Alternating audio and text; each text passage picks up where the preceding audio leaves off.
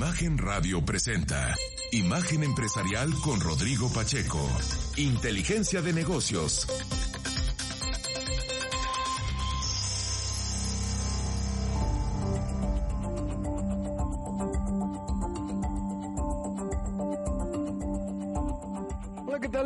Mucho gusto darle la bienvenida a Imagen Empresarial en esta mañana de viernes, viernes 10 de diciembre.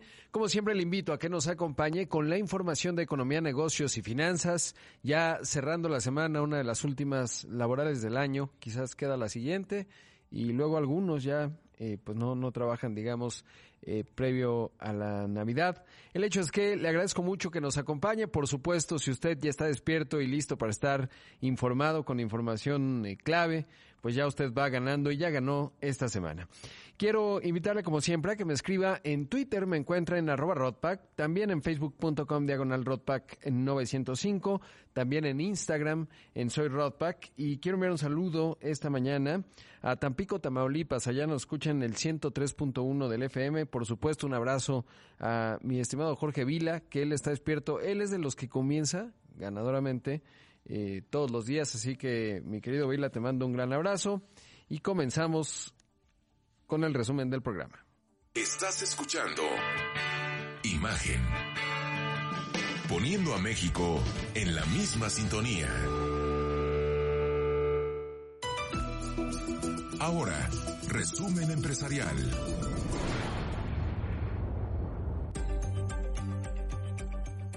Bueno, pues le cuento que ayer el presidente tuvo una reunión eh, con el Consejo Mexicano de Negocios, también participó el secretario de Gobernación, Adán Augusto, y Alfonso Romo, el ex jefe de la oficina de la presidencia, que sigue siendo un nexo entre el presidente y el sector privado.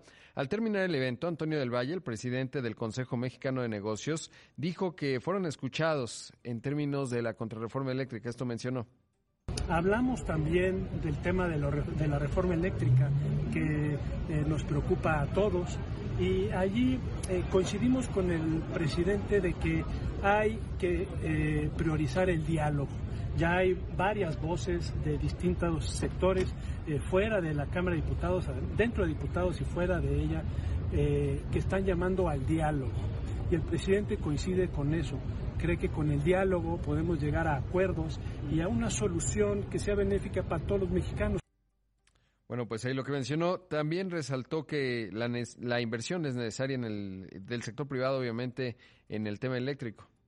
Claramente hablamos que, oiga, señor presidente, si queremos mayor inversión y un mayor desarrollo y crecimiento, tenemos que prever y tener la infraestructura necesaria. Parte de esa infraestructura es obviamente la energía eléctrica y si pensamos crecer de forma importante en los siguientes años, pues tenemos que prepararnos.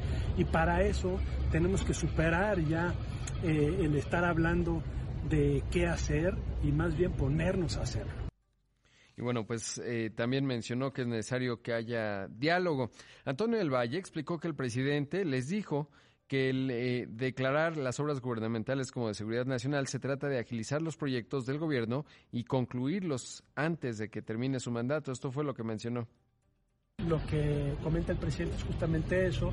Oigan, es que eh, en los medios comentaban que era un decreto o decretazo, ¿no? Es un acuerdo. Y es un acuerdo en el que nos comprometemos, estoy hablando de lo que nos decía el presidente, que no se trata de no tener transparencia, apertura, sino todo lo contrario. Pero lo que se trata es de agilizar las obras del gobierno porque quiere terminarlas eh, por supuesto, antes de que termine su mandato en los siguientes tres años. Y lo que se habló es que lo que eh, se buscara es que no se perdiera sobre todo esa transparencia, eh, esa apertura en la información de todo lo que son este tipo de proyectos. Bueno, pues así lo que se fue dialogando, también hablaron, eh, pues por supuesto, de que ha habido tranquilidad y certeza en los últimos tres años eh, debido a una macroeconomía equilibrada, finanzas públicas sanas e indicadores económicos estables. Por su parte, el presidente de la República salió del evento sin hacer muchos comentarios, solo resaltó que hubo un ambiente de cordialidad y cooperación.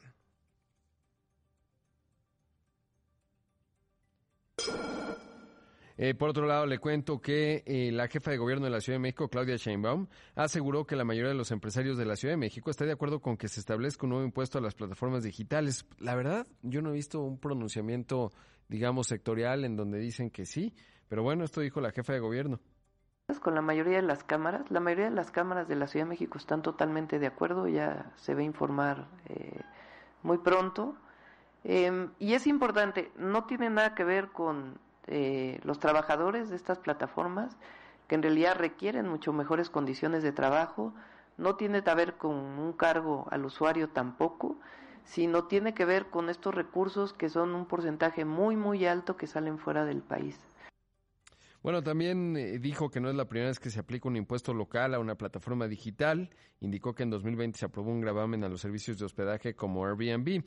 Y digo, a ver, 2% en empresas que han crecido muchísimo, puede ser el asunto. Y vimos como, por ejemplo, eh, los datos del INEGI hace unos días, eh, que publicaba cómo impactó y qué pasó con las entregas a domicilio, que están habilitadas principalmente por empresas tecnológicas, pues crecieron mientras que el país tuvo una contracción. O sea, ahí pudiese haber un punto.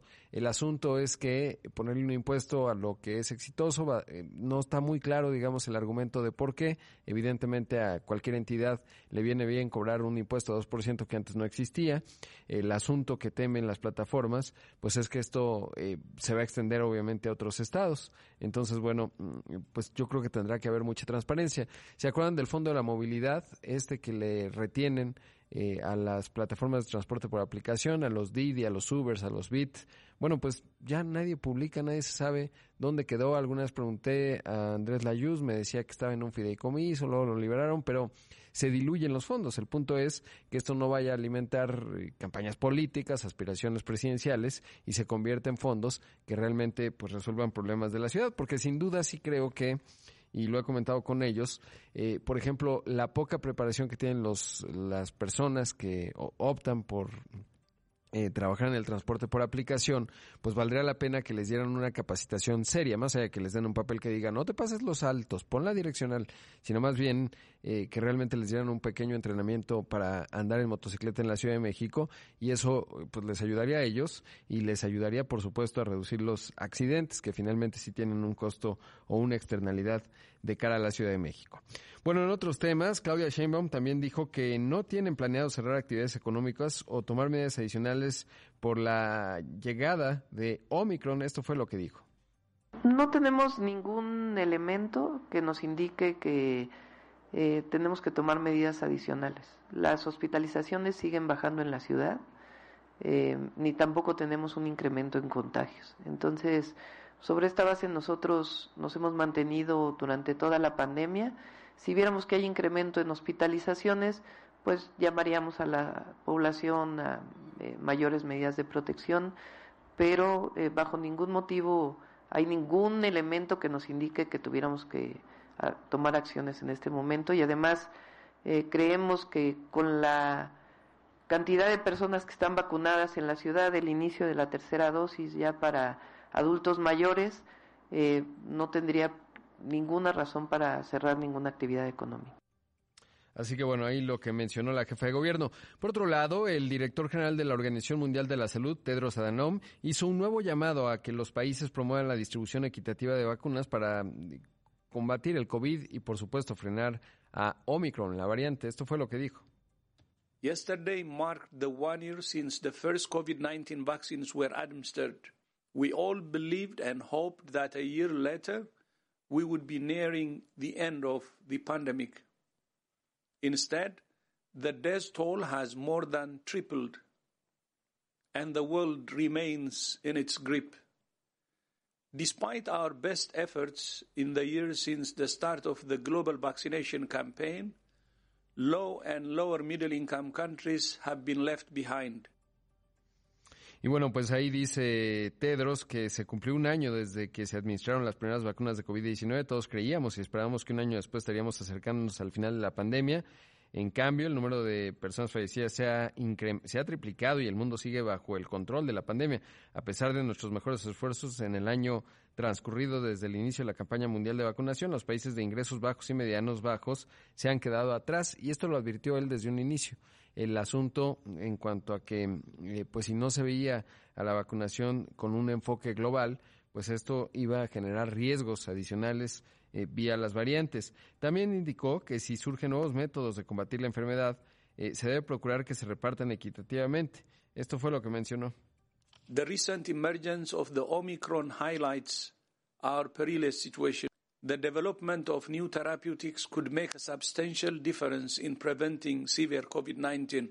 But we cannot, we must not allow the same inequitable access to these new tools that has deprived millions of people of vaccines. Pues lo malo es que nadie le hace caso a Tedros y va haciendo estas advertencias.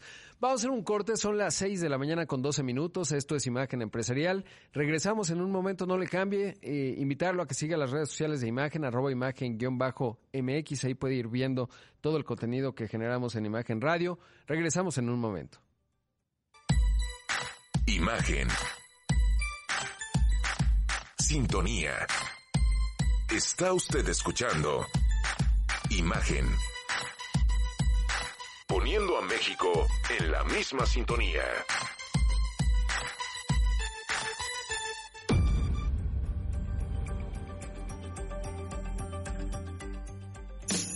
Imagen Radio les desea una feliz Navidad. Estamos de regreso con Rodrigo Pacheco en Imagen Empresarial. Inteligencia de negocios.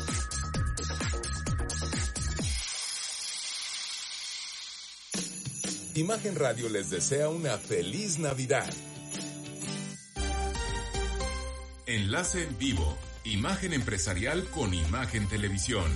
Enlace en vivo.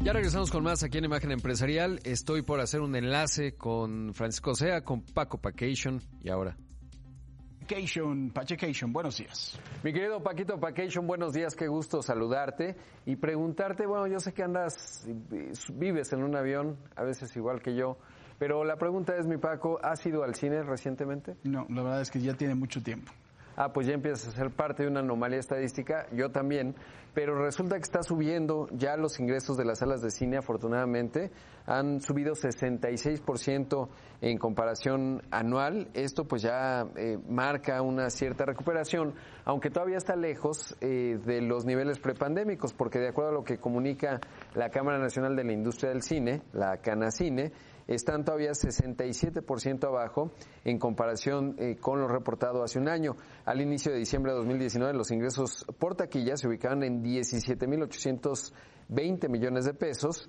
y eh, bueno, la Canacina indicó que al 5 de diciembre la industria ha vendido 90 millones de boletas, 48% más que el año pasado, pero 72% menos que en 2019, así que hay todavía mucho que cambiar. De hecho, el estreno, por ejemplo, más reciente, con más éxito en la, en la taquilla ha sido Ghostbusters, y luego las dos semanas anteriores, todavía de noviembre, la primera y la segunda, Eternals, pues evidentemente yo no he visto nada de eso, pero Ahí va la recuperación, mi Paco, aunque uno de los sectores que ha sido más castigado, el turístico, y por otro lado, por supuesto, pues todo lo que tiene que ver con entretenimiento masivo. De hecho, ya con eso termino, Paco. Es interesante los datos que ayer se dieron a conocer del desempeño de las economías a nivel estatal. Y bueno, lo que marca eso, pues es una, por un lado, la sorpresa de que eh, Tabasco, por el tema de la refinería, creció 3%, mientras que el país eh, pues tuvo una contracción enorme, te recordarás, 7.9% ya el último dato que da el INEGI, mientras que entidades como Quintana Roo y Baja California una contracción enorme de más de 20%. Revisando y comparando, si fuesen países, pues solo habrían estado por debajo de Venezuela estas dos entidades. Y si Tabasco fuera un país, sería el único, digamos, en el mundo porque casi nadie creció. Sí, la verdad es que la situación es complicada, deben de tener muchísimo cuidado y también hay que confiar el Banco de México en su manejo de la economía local. Y hablando de películas, bueno, la que causó un revuelo tremendo fue precisamente la de Spider-Man, ¿no? Que fue una preventa apenas y se agarraron ahí a bofetadas. Sí, eh, pues ahí no eh, respiraron el, el, espíritu del superhéroe, mi querido Paquito. Paquito. Había Venom contra Spider-Man y nadie sabía quién era quién.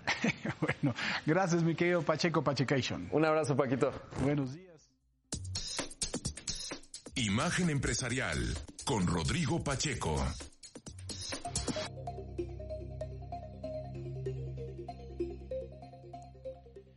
Mire, le cuento en otros temas que ayer Nubank, eh, que es este, está, bueno, ya, ¿qué le digo? Fintech, startup eh, brasileña, eh, comenzó a cotizar en la Bolsa de Valores de Nueva York. Sus, acciones cerraron en 10 dólares con 33 centavos. Esto representa un incremento de 14.5% frente al precio de salida. En esta oferta pública inicial de acciones, la entidad colocó en el mercado eh, pues un total, eh, o levantó más bien 2.603 millones de dólares. Esto significó que tiene una evaluación de 47 mil millones de dólares, con lo que se convierte en el banco con mayor valor de capitalización de mercado de América Latina. Es bien interesante porque mm, su fundador, bueno, Cristina Cunqueira es eh, una de sus cofundadoras. Aquí la entrevisté yo creo que el año pasado, es realmente eh, interesante porque es de las pocas mujeres que participa, ya no digamos en un unicornio, en un emprendimiento grande, y es encabezada por el colombiano David Vélez, que resulta que quería abrir una cuenta en Brasil y le tardaban cinco meses. Y entonces dijo, pues aquí hay una buena posibilidad de lanzar algo. Él no había hecho necesariamente un emprendimiento tecnológico, lo impulsó y hoy ya tienen al banco más grande de América Latina, que tiene operaciones en México, tiene operaciones en Colombia y por supuesto en Brasil. Eh, la entidad ha dicho que con los recursos conseguidos por medio de esta oferta pública inicial ampliará sus actividades en Colombia y México como le digo, en donde ya opera, pues interesante lo que ha ocurrido esta semana, en cómo están generando un montón de valor eh, muchos emprendimientos. De hecho, al rato vamos a hablar con otro de los unicornios que se dieron a conocer esta semana. Y bueno, pues eso fue la historia de Nubank. Por otro lado, y en otros temas, por unanimidad, el Pleno de la Cámara de Diputados aprobó el dictamen que prohíbe la venta de bebidas azucaradas y alimentos envasados en los planteles de educación básica del país. De esta manera fueron aceptadas las reformas en la Ley General de Derechos de Niños y Niñas y Adolescentes, entre las que se incluye prohibir por cualquier medio la distribución gratuita, venta y suministro de productos de alto contenido calórico a menores de edad en las instituciones educativas. Un dato importante es que la instalación de distribuidores automáticos o maquinitas eh, de este tipo de productos también estará prohibida, así que bueno, pues una medida eh, clave. Ahí sí creo que puede funcionar. No creo que han funcionado los rombos como se desde un principio, o los polígonos, como sean. ¿Ya no son rombos? No, son polígonos. Eh, en donde dice tiene mucha azúcar. Pues ya, evidentemente, y como se anticipó, igual que pasó en Chile, en Chile, perdón, eh, pues todos los ignoramos, ¿no? Porque dices, bueno, pues casi que una lechuga tiene un rombo, entonces, eh, digo, un hexágono, un polígono, como sea, ahorita cuento los lados y ya le digo, pero el hecho es que pues realmente eso no parecería que tenía un impacto importante en la salud de los mexicanos que en un contexto pandémico además pues se complicó, ¿no? Porque mucha gente se movió bastante menos y, los niveles de obesidad eh, parece que han incrementado, aunque habrá que esperar los datos oficiales para entender exactamente cuál fue el impacto en términos de la salud pública vinculada, por supuesto, a la, a la obesidad. En otros temas le cuento que el titular del Juzgado Primero de Distrito en materia administrativa especializado en competencia económica, Rodrigo de la Pesa, concedió una suspensión provisional que fue promovida por Cintia Hernández Arellano, apoderada legal de Afore Azteca, en contra del decreto de limitar eh, las eh, comisiones. El juez aclaró que la suspensión abarca todo el sector de las administradoras. A fines de octubre, la Comisión Nacional del Sistema de Ahorro para el Retiro, la CONSAR, publicó en el diario oficial este tope a las comisiones de 0.57% de saldo administrado en esas cuentas. Bueno, pues ya tienen un amparo las administradoras y pues nada, así funciona la justicia en México. Son octágonos y ya alguien me hizo el favor de contar los lados de los octágonos que no sirven de nada. Ya podrían ser rombos, cuadrados o círculos. O no sé, a lo mejor escríbame en Twitter, eh, pero yo no sé, por ejemplo, en la cabina si usan si sí dicen exceso de calorías, mejor no lo compro. Porque como todo tiene, pues ya es que se hace muy difícil. A lo mejor sabe que sí funciona, o por lo menos a mí sí me impacta. En Nueva York, eh, cuando uno va a un restaurante, te pone ahí al lado las calorías. Y entonces tú dices, me voy a comer esta ensalada César, está deliciosa. 900 calorías, no, pues no. Y luego ya no comes nada, ¿no? Pero, pero bueno, creo que eso funciona más en términos de inhibir. Y hay otra parte que no tiene que ver con necesariamente con información, sino también con modelo de vida, espacios para hacer ejercicio, etcétera. Eh, y, yo creo que sí es una discusión profunda que tenemos que tener en México, porque el tema de la obesidad finalmente tiene un impacto económico enorme en función de, eh, pues, eh, digamos, lo que implica en el gasto de salud tanto privado como público, y en México, bueno, pues sí tenemos un problema importante al respecto.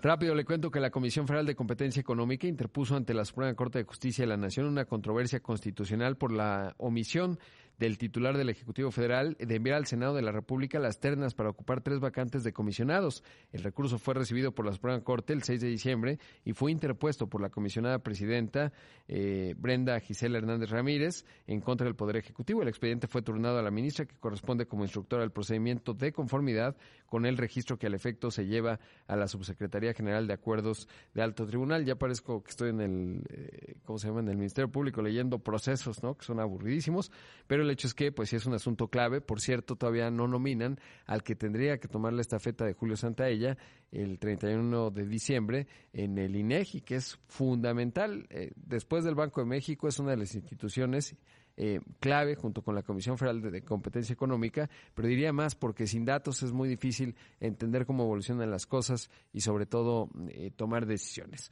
Vamos a hacer un corte, son las 6 de la mañana con 26 minutos. Regresamos en un momento aquí en Imagen Empresarial.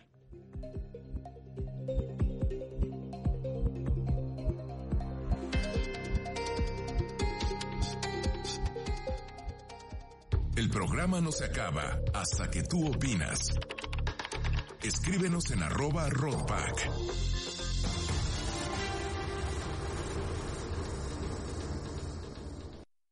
Estás escuchando Imagen.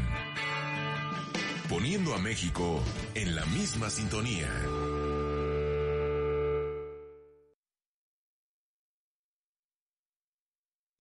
En un momento continuamos en Imagen Empresarial con Rodrigo Pacheco.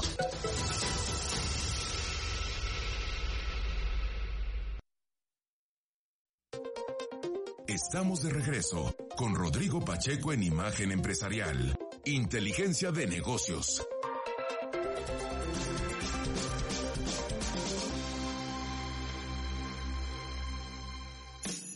Imagen Radio les desea una feliz Navidad.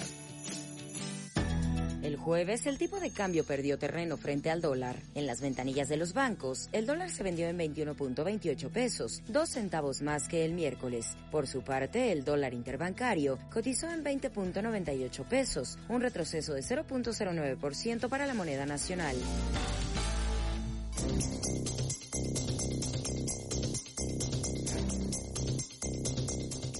Son las 6 de la mañana con 30 minutos, esto es Imagen Empresarial y le contaba a lo largo de esta semana el surgimiento de varios unicornios que se refieren a emprendimientos que logran una evaluación de más de mil millones de dólares. Y eh, ahora está con nosotros y le agradezco mucho que se haya despertado temprano para comenzar el día y platicar con nosotros a Jerry Yacomán, el cofundador, el CEO y cofundador de Clara, que a lo mejor usted ha visto algunos eh, comerciales espectaculares en la calle.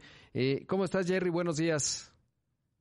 ¿Qué tal? Buenos días, Rodrigo. Mucho gusto saludarte y, no, pues eh, son días muy emocionantes como para no despertarse muy temprano. Sí, la verdad es que para mí también me motiva mucho, sobre todo porque estamos viendo cómo, lo decía hace rato con el caso de Nuban que hizo su oferta pública inicial, eh, se está generando mucho valor en la economía y en el caso particular de México, eh, pues estamos ya en un ecosistema muy vibrante, como lo demuestra la historia de la empresa que tú fundaste. Primero, por favor, cuéntale a los que nos escuchan y ven esta mañana, ¿qué es Clara? Sí, claro que sí. Y si me permites, digo, atando también un poco mi historia y nuestra historia, la de, Nubank y, David. Yo, yo eh, había aprendido en México antes, hace 10 años, y, justo hablé con David eh, antes de que él eh, fundara Nubank y era inversionista. Y, me di cuenta que, bueno, mucha de la gente que está aportando más al ecosistema, en Brasil, por un ejemplo, pues había pasado tiempo en Silicon Valley y en Stanford. Y yo pasé esta media etapa de mi vida, pues cinco o seis años allá y de hecho trabajé en hacer un producto similar a lo que es Clara ahora en San Francisco y pues ver pues lo que podíamos hacer para las empresas. y ahora de vuelta en México, pues lo que es Clara es pues una manera fácil de entenderlo es que estamos creando lo que pensamos es la mejor tarjeta de crédito corporativa eh, pero en realidad lo que estamos haciendo va más allá de eso, es que queremos ayudar a que las empresas puedan hacer una mejor gestión de todo su gasto corporativo. Si es como la mitad de la función de una empresa es obtener ingresos de una u otra forma, la otra mitad es usar sus recursos de la mejor manera, pues nosotros ayudamos a que puedan organizar eh, todo lo que es eh, pues la gestión de sus gastos a través de nuestra tecnología, que sí incluye este sistema de tarjetas de crédito corporativa, también la posibilidad de hacer pagos eh, vía SPAY, y todo eso con financiamiento detrás y también con la tecnología que tenemos para que la empresa pueda gestionar como diferentes niveles de usuarios con permisos. Eh, tenemos, por ejemplo, empresas que empoderan a cientos de eh, empleados a través de todo el país, básicamente instantáneamente, teniendo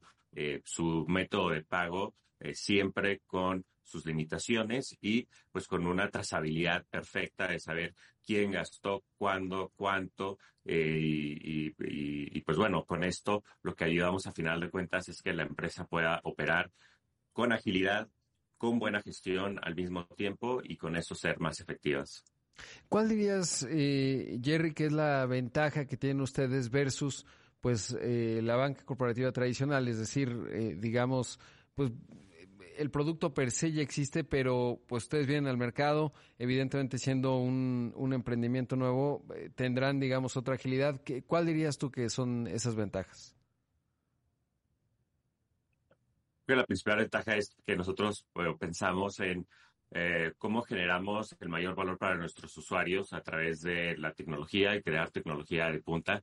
Eh, estamos en este, digamos, constante eh, proceso de innovación, de inversión eh, para seguir generando valor para nuestros usuarios. Eh, y pues creo que es una de las ventajas de una empresa como nosotros que tiene justo estos recursos para, para invertir en crear estas soluciones. y hemos logrado, sí, atraer también a, ejecutivos que vienen de, de, banca tradicional, se podría decir, como eh, Andreas Goldman, nuestro CMO, fue CMO de Citibanamex, Juan Domínguez, eh, rol similar, liderando eh, el recursos humanos en Citibanamex, antes en Coca-Cola FEMSA, pero creo que gente como ellos, así como ya las casi 200 personas que conforman el equipo de Clara, eh, ven que estamos creando pues las condiciones, una empresa que puede eh, innovar más rápido, traer el futuro al presente y pues crear este valor para nuestros clientes. Ahora, ¿cómo originan el crédito? Es decir, ¿es de fondos de ustedes? ¿Tienen algún acuerdo, etcétera? Porque eso puede resultar bastante caro. cómo es esa parte? Sí, nosotros hacemos el financiamiento directamente como empresa. O sea, somos también los emisores de nuestras propias tarjetas de crédito en alianza con Mastercard. Eh, pero decir, no necesitamos de algún eh, sponsor banco ni en México ni en Brasil, que ya anunciamos nuestro inicio de operaciones. Eh, y bueno, claro, pues eso pues conlleva de, de pues, pues de responsabilidades de, nuestro lado, de, pues, tener un buen proceso eh, de underwriting. Lo que sí hemos logrado hacer es tener un proceso eh, flexible que nos permite trabajar con eh, pues una gama amplia de, de, empresas porque ajustamos el producto a la necesidad de cada una de ellas. Tenemos, sí. sí. No, justo te quiero preguntar porque hay un universo en México de más o menos 5 millones de empresas, la mayor parte de ellas pequeñas y medianas, hay algunas muy grandes, y preguntarte ese enorme mercado eh, de 5 millones de unidades, eh, ¿cómo lo, lo, van a atacar o si van a atacar primero un segmento en específico de acuerdo a necesidades particulares que a lo mejor no está atendido? ¿Cuál es ahí la estrategia para eh, empezar a comer ese pastel? Bueno, ya lo están haciendo, que es tan grande en México. Sí, pues lo que vemos es que nuestro producto está sobre todo diferenciado para apoyar a empresas que están eh, en muy rápido crecimiento o más establecidas eh, y trabajamos con eh, pues, básicamente todas las empresas startups de más rápido crecimiento, así como cada vez más eh, pues corporativos que pueden ir a, por ejemplo, a aerolíneas, eh, un equipo de fútbol por ahí, armadora de autos, eh, y tenemos incluso un banco que eh, pues usa la, la, solución Declara, las tarjetas Declara como su solución de gestión de gastos internamente. dicho eso, pues sí hemos invertido en tener este proceso de registro 100% digital, 100% en línea, incluso la firma del contrato, no hay que ir nunca a alguna sucursal. Entonces vemos empresas de todos tamaños y, y buscamos, tenemos flexibilidad para trabajar con con, todas ellas.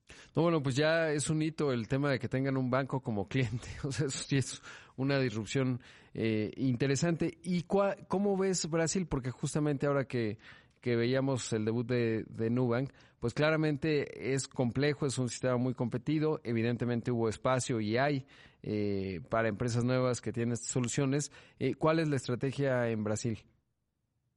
Sí, a diferencia de, algunas otras empresas, eh, que entre ellas Nubank, que se han enfocado en atender las necesidades del consumidor final, eh, pues Clara nace con la misión desde el día uno de ser este aliado para las empresas, eh, habiendo sido la inspiración, pues nosotros eh, también haber sido emprendedores, ejecutivos, creciendo empresas por toda la región de Latinoamérica y viendo que había una gran oportunidad para crear este tipo de solución que pues pudo haber ayudado a algunas de, estas otras empresas que conocemos, empresas de nuestros amigos, pues a ser más exitosas.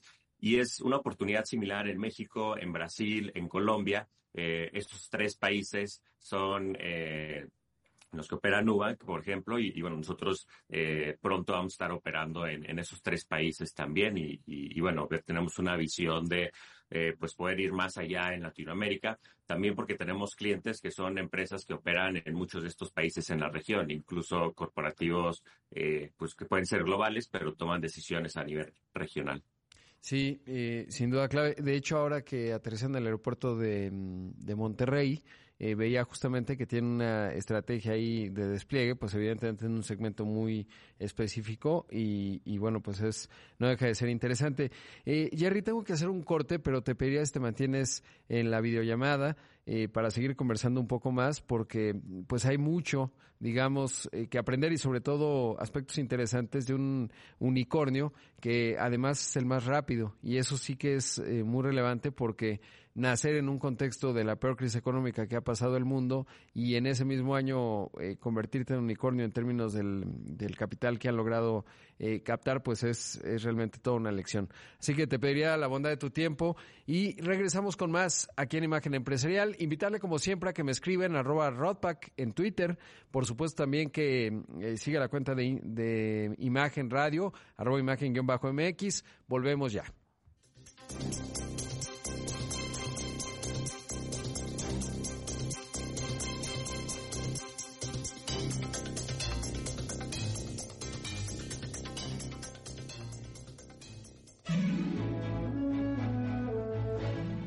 Imagen Radio, le deseamos una feliz Navidad.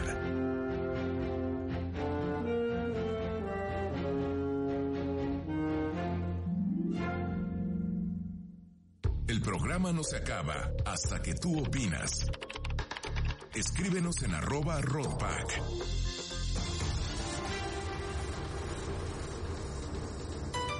En un momento regresamos en Imagen Empresarial.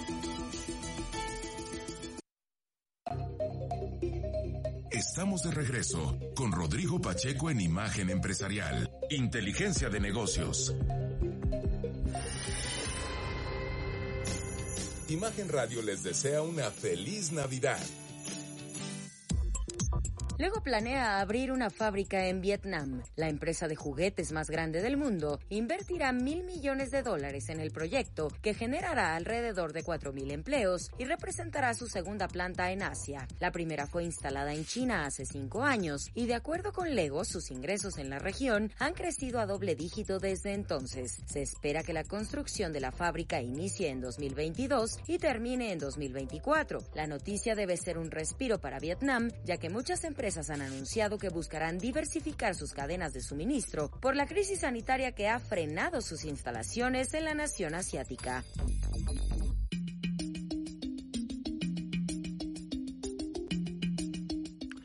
Ya regresamos con más aquí en Imagen Empresarial cuando son las 6 de la mañana con 45 minutos. Estoy esta mañana eh, entrevistando a Jerry Yacomán, el CEO y cofundador de Clara, eh, otro de los unicornios que surgió esta semana. Unicornio se refiere a un emprendimiento que logra una evaluación de más de mil millones de dólares y es muy interesante porque Clara pues fue fundada apenas el año pasado en un contexto pandémico de una crisis económica enorme, no solo para México, para todo el mundo como consecuencia justamente de la pandemia. Y, justo preguntarte eso, Jerry, eh, pues cómo se logró. En total han levantado ya 110 millones de dólares. Lograrlo en estas condiciones y sobre todo en un momento así, pues no es un asunto menor. Eh, ¿Cómo fue el proceso y sobre todo, eh, digamos, pues, qué explica que haya sido tan veloz el ascenso de ustedes? Sí, pues y en este momento pues nosotros no estábamos buscando tanto ese financiamiento. Eh, sí mantenemos relaciones con eh, muchos grandes fondos. Eh, digo, algo muy emocionante en el ecosistema ahora es que no solamente están grandes fondos eh, regionales invirtiendo, como pueden ser Monashis o CASE, que son inversionistas de Clara, sino básicamente eh, pues todos los principales fondos eh, globales están volteando a ver hacia México, hacia Latinoamérica y nuestro sistema de, de startups. en nuestro caso, creo que generó entusiasmo, pues que inversionistas vieron pienso en particular tres cosas. Uno, el crecimiento que estamos teniendo, la adopción eh, de grandes empresas y, bueno, estamos reclutando eh, ferozmente para, para, para estar a la, par de ese crecimiento. Eh, dos, la solidez y la infraestructura con la que estamos construyendo la empresa tener nuestra propia licencia de emisión de tarjetas, eh, tener esta infraestructura que, eh, punto número tres, nos permite, como estamos ahora operando en las dos principales economías de Latinoamérica y ser la única tarjeta de crédito corporativa de cualquier tipo que puede operar localmente en ambos países. Eh, y pues se dio simplemente de manera tal vez algo anticipada esta ronda de inversión que pues lo que nos permite es sí mantener los pies sobre la tierra, pero tal vez ser incluso un poco más asertivos, agresivos en estos planes de, expansión y, de inversión en lo que es nuestra solución. Ahora, ya al inicio de la entrevista me contabas eh, de pues que ustedes llevan bastante tiempo en el ecosistema de emprendimiento, muy cercano, digamos, a todo lo que está ocurriendo.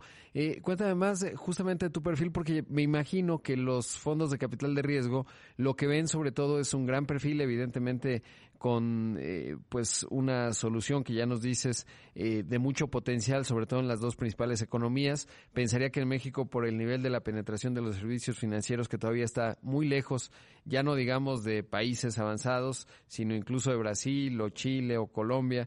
Eh, ¿qué, qué es, ¿Cuál ha sido eh, tu perfil y el de Diego que pues han generado esta confianza tan rápido en cuestión de meses? Porque seguramente parte de lo que han visto pues es eso.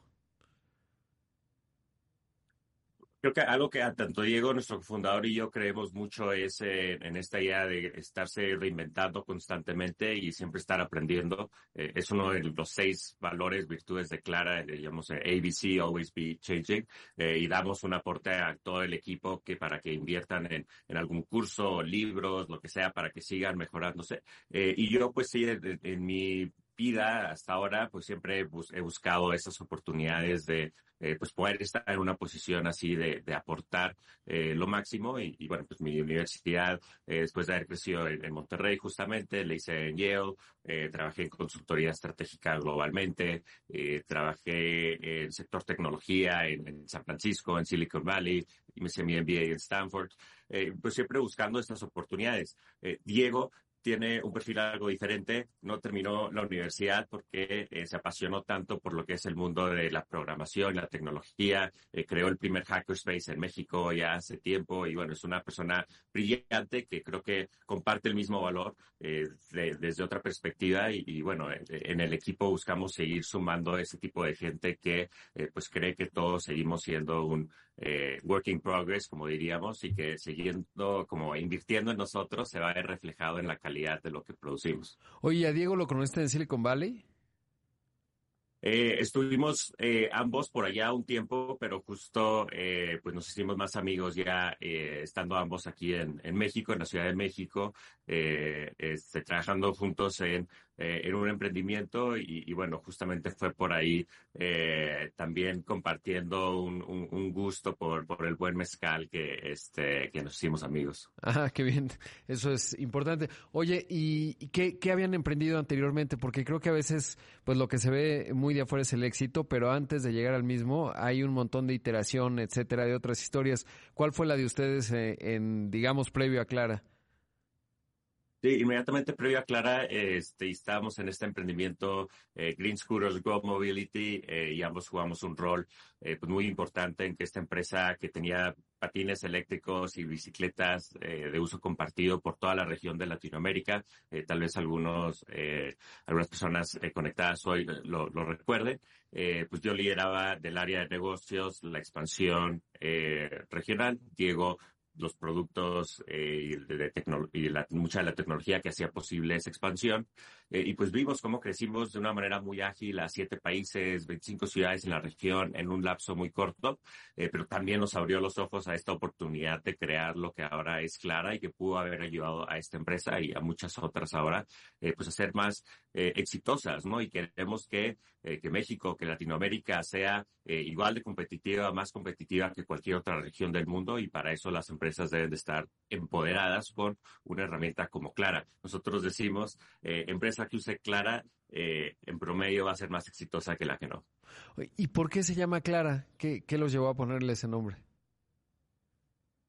Eh, es otro de nuestros valores como empresa internamente, clara claridad. Eh, pero también es algo muy reflejado en el producto y su misión, que es eh, pues darles a las empresas visibilidad y claridad de cómo se están utilizando los recursos de su empresa en todo momento y que esa claridad va eh, en todos los niveles, desde el tarjetaviente o usuario individual que tiene su aplicación móvil que acompaña la tarjeta y le da alertas eh, por qué eh, cada transacción que pasa, o incluso si no llega a pasar, por qué, por ejemplo, si se equivocaron en la fecha de caducidad, eh, gerentes que pueden ver cómo está su equipo eh, y equipos de administrativos y de contabilidad que pueden ver lo que sucede en toda la empresa eh, y, a, y, a, ellos también les damos herramientas como, por ejemplo, un vínculo automático entre cada factura y su gasto en Clara, uh -huh. que se hace de manera automática con una conexión al SAT. Entonces, usted habla de, de como los valores que tiene el, el producto en sí y, y, bueno, otro valor de la empresa es la inclusividad eh, y pues nos enorgullece también cargar el nombre de, eh, pues de, de, una mujer este, eh, como la empresa y, pues que, que, también creo es un reflejo del de equipo diverso que buscamos construir. Claro. Oye, ya por último, Jerry, preguntarte, eh, ¿por qué, sabes que me ha llamado la atención que prácticamente todos eh, estos nuevos unicornios mexicanos, salvo Clip, me parece, y a lo mejor confío, pero todos tienen un logo negro, en sus páginas parece un template, más o menos del mismo tamaño, letras negras, eh, obedece a algo, porque veía Kavak, ustedes, pues varios más eh, que tienen esta, esta particularidad. Del lado izquierdo es un cuadrito, la letra negra sobre fondo blanco. ¿Hay algo específico al respecto? Eh, no, no es algo, no es algo que, que, a lo que le había puesto tanta eh, atención. Eh, para nosotros, eh, digo, la gama de colores que usamos, el blanco y el negro, lo usamos también en nuestras tarjetas porque tenemos una que es la blanca como para todo el equipo, y la negra para altos ejecutivos que te da acceso a lounges y más protecciones, etcétera. Y luego el color que también tenemos selectivamente, que es pues, eh, pues como toda la, la, visibilidad, el control, la funcionalidad que tiene Clara, es como la representación eh, así, ¿no?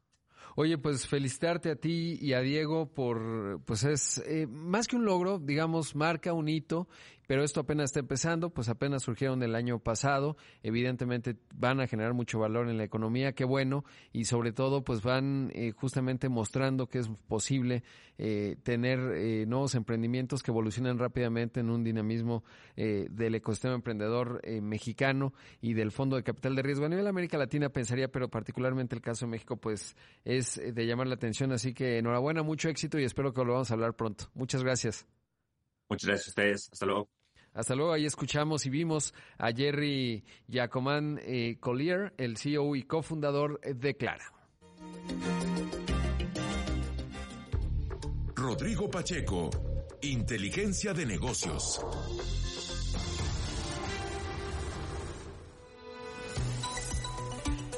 Mire, me da tiempo de contarle que el INEGI acaba de publicar la encuesta de visitantes internacionales, datos muy interesantes en términos de los ingresos eh, en el mes de octubre. Ya estamos en niveles, eh, eh, más bien sí, prepandémicos. Los ingresos de turismo, de turismo internacional en octubre, 1.691 millones de dólares, que se compara, obviamente, prácticamente se triplicó con respecto, no, más bien eh, no, no se triplicó, es un avance de 150% en comparación con el año pasado, pero sobre todo 16% arriba comparado con eh, 2019, es decir, pues ya en términos prepandémicos, eh, si vemos el número, ese no ha crecido tanto, a lo mejor se explica por los precios, porque eh, fueron 2.786.000 versus eh, 3.628.000 en octubre de 2019. Ahora, otro dato que es muy interesante es lo que ha ocurrido con el gasto promedio, porque actualmente es de 606 dólares, lo que pues prácticamente es el 82% más que los 332 del año pasado y bastante más de los 399 dólares que se registraron en 2019 y los de pasajeros por avión 1.112 dólares. Prácticamente estamos llegando al final de una edición más de Imagen Empresarial. Como siempre, le agradezco mucho que me haya acompañado a lo largo de esta semana y prácticamente este año. Como siempre, invitarle a que puede encontrar el programa de radio o recomendarlo. Hay los que nos gusta madrugar, eh, pues hay personas que dicen, no, yo soy más búho de la noche. Bueno, dígale que ponga Imagen Empresarial. Ahí encuentra el programa eh, fácilmente en Spotify, iTunes o la plataforma que usted eh, eh, que a usted le guste más. Así que buenas tardes, buenas noches para los que nos escuchan después. Los que están haciendo ejercicio, como siempre les digo, son unos ganadores y los que están tomando café, toda mi envidia porque ya están informados, ya empezaron con mucha endorfina. Así que les agradezco mucho que me hayan acompañado. Quédese con Pascal Beltrán del Río que tiene mucha y útil información que usted necesita escuchar. Hay mucho eh, que comentar, pues este lamentable accidente, en fin, varios asuntos. Así que quédese con Pascal. Y eh, yo lo veo en los distintos espacios de Imagen Radio y en Imagen Televisión. Soy Rodrigo Pacheco. Que tenga un feliz viernes y buen fin de semana.